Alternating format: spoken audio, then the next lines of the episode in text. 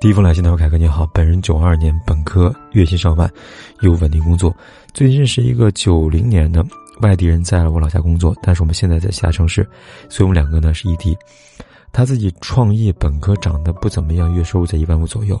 我们去年十月份加的微信，元旦放假我们第一次见面，当时我挺失望的，后来陆续见面，因为聊得来。”所以我慢慢的感觉还不错，就接受了。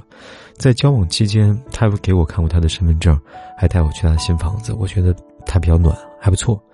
而且他还答应了他会来我的城市，只是现在呢，这个项目没做完，不能来，等过完年就来了。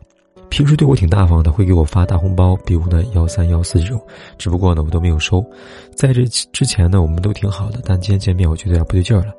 聊天时候呢，我发现他什么都不懂。比如我们去逛街，他连优衣库都没听说过，而且呢，说到广东，他只知道深圳，连广州都没听说过。然后我肩膀酸了，他帮我按一下我的肩胛骨。然后他问：“嗯，那是不是锁骨呀？”我当场开玩笑说：“你一个九八五毕业大学生，怎么连常识都不知道啊？你怎么考进去的呀？”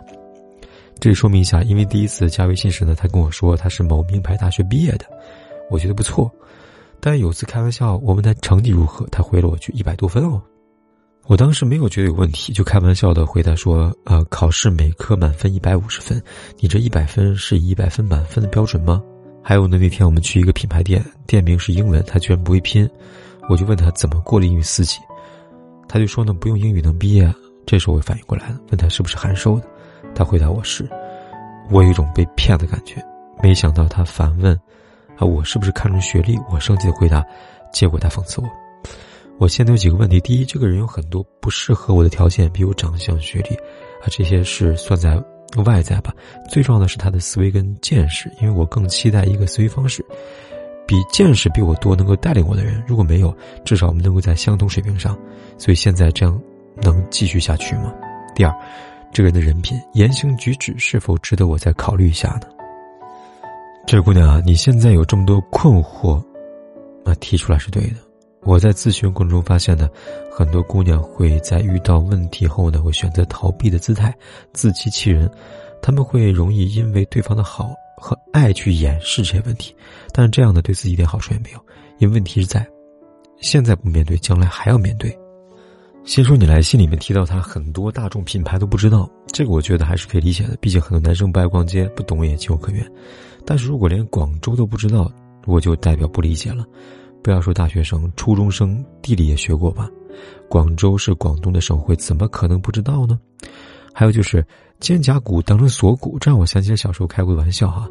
没有知识要有常识，没有常识要看电视啊。所以如果一个人连广州和锁骨都不知道的话，那有没有可能初中都没有毕业呢？那就算是函授本科，也要高中毕业吧？高中毕业的人怎么可能会没有这些基础知识呢？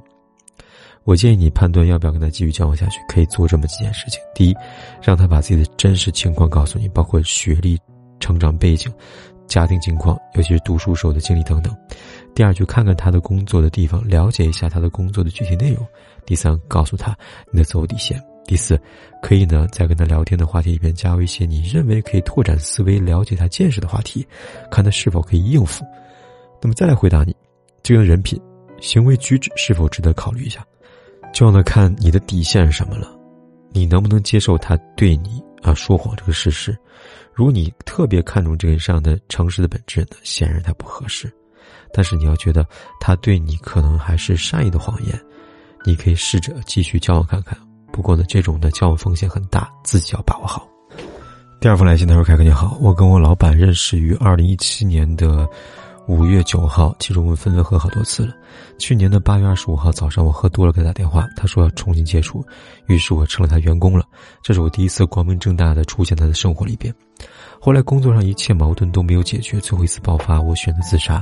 可是我要的不是这样，我是要他理解我。最后的结果我们分了，并且我离职了。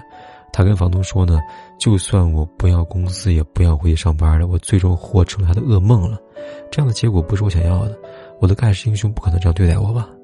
我后来呢找过类似的工作，可是呢只是问问，老师我在在职期间我尽心尽力，为什么会到今天这个地步呢？这位姑娘，你要的是对方理解你，你从没有认真的思考过，你要的理解是怎么样的理解？后面换一个问题，你想要他理解你，但是你有没有去理解他呢？既然之前分分合合很多次，已经说明你们之间的相处模式有问题了。而且提到呢，你成为他员工之后才光明正大的出现在他的生活里，在这里出现一个疑问：为什么你要用这个词呢？难道你们之前是偷偷摸摸的吗？又为什么要偷偷摸摸呢？因为他和你不适合公开彼此关系，就是说他已婚是吗？是不是因为他不能公开跟你的关系，所以你们才分分合好多次？最后他找了一个办法，让你用员工的身份去掩饰进了公司，但表面上呢，你们是雇主关系，实际上你们是情侣关系。你所谓的工作上的矛盾没有解决，你选择了用自杀来逼他理解你。很显然，这不是解决工作矛盾的方式。没有任何一个员工呢会跟老板说：“你要理解我，不然我就自杀。”因此就是说呢，你表面上说是工作矛盾，但实际上工作矛盾只是个借口。你们真正的矛盾并不是工作，而是你们之间的关系。因为你们的关系导致你们在工作上有其他诉求，甚至呢，你可能已经干涉到他的决策了，于是产生矛盾了。从这个角度来看，他请你来不是来工作的。你也不是来配合他的，而是呢，他既要发给你工资配合你，还要满足你的情绪，照顾你，那怎么会不是噩梦呢？